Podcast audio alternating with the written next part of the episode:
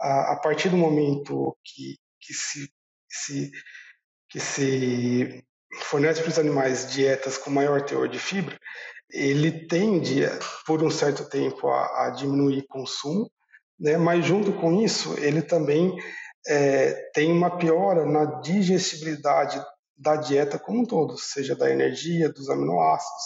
Né? Então é, é necessário fazer uma compensação nesse sentido, mas a gente ainda não tem essas respostas né, de quanto compensar ou de, de porque isso vai depender muito também do tipo e do teor de fibra na dieta. Né? Esse é o ponto importante.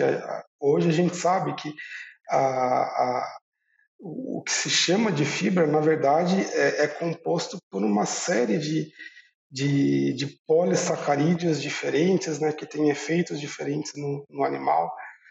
E, e, o animal, dependendo do tempo que ele recebe essa dieta com maior teor de fibra, ele vai se ajustando.